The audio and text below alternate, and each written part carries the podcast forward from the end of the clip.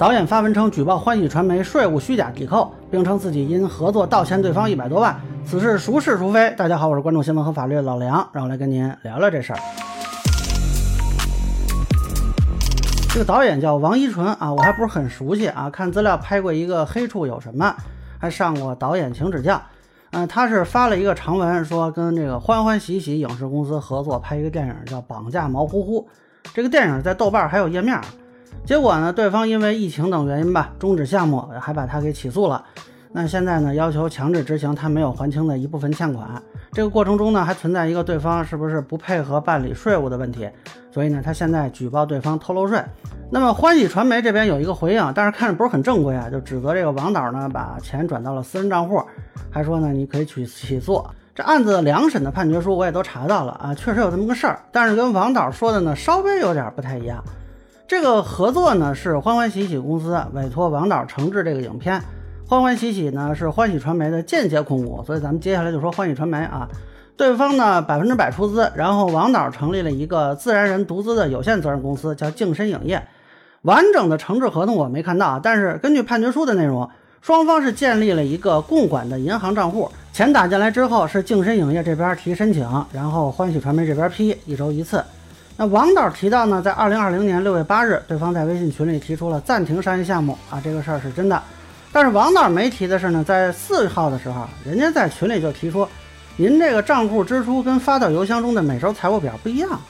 到六月五日的时候，还问说这个详细的财务表什么时候能发给我呀？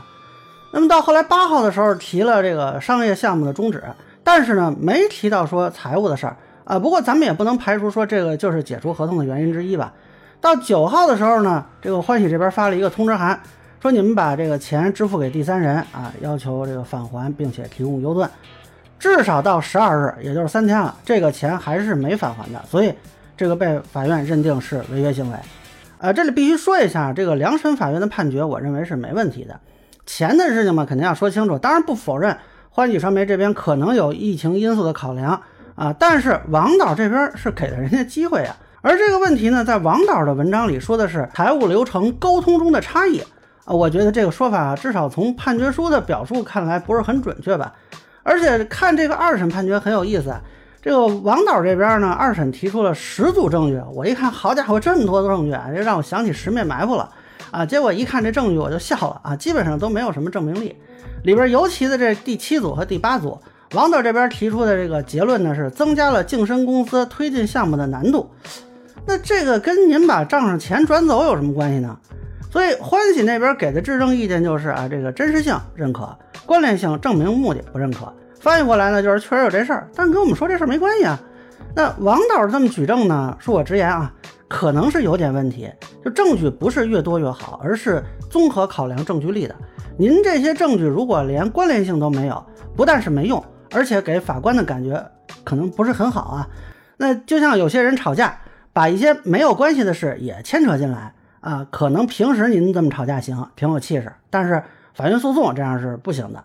那么至于说这个王导没有拿到一分钱的编剧费啊、导演费啊、承制费啊，这个首先是双方约定的问题，您当时跟对方是怎么约定的，这个是关键。如果没有约定，那当然没有义务给了；如果有约定，您可以提起诉讼，那和您跟对方账目上这个纠纷呢也没什么太大关系。所以后来判的呢是王导还钱、赔偿损失还有违约金。这里法院还因为违约金约定的过高，还重新调整过，不然这钱更多。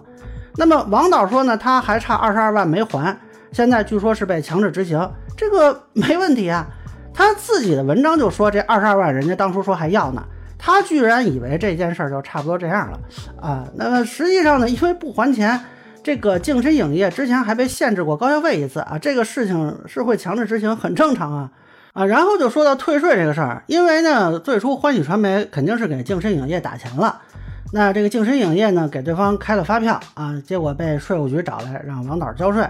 那因为钱已经返还了嘛，这个王导就要求欢喜那边出发票充红。那么现在呢，据说他找对方这个法务要求办理，对方回复也不是很积极，他找了媒体，媒体去采访当天，对方给了他一个短信，说退税的金额是五百零五万一千七百九十九点五二元。啊，他说不知道这个数是怎么算出来的啊？这个我知道啊，这个 就是一审判决写的返还数字。那对方可能认为啊，其他的钱让你花了，那么从账面上呢，就是应该是按这个数字发票充红。当然，是不是这样可能有争议啊？财务上的事情咱们没有看到具体的账目和合同，不好判断。但这个事儿您去举报偷漏税什么的，啊，我觉得可能不太好确定对方是不是有偷漏税行为，因为也没说不给你。其次呢，这个跟强制执行二十二万也没什么关系，也不是说对方给您发票充红就不用执行这二十二万了。当然了，这个欢喜传媒禁不住禁得住查啊，是另外一回事儿。但是这个呃，我觉得吧，呃，王导现在这个举报对他自己目前遇到的这个执行问题，至少在法律层面没有太大帮助。而且我还提醒一下，如果说以举报对方偷漏税啊什么的威胁要求对方免除债务，这个有可能构成敲诈勒索罪的。所以我建议王导还是慎重啊，这个事情最好交给律师去办，那比较稳妥。以上呢就是我对导演举报欢娱传媒事件的一个分享，个人浅见难免疏漏，也欢迎不同意见小伙伴在评论区弹幕里给我留言。如果您觉得我说的还有点意思，您可以关注我的账号老梁不郁闷，我会继续分享更多关于新闻和法律的观点。谢谢大家。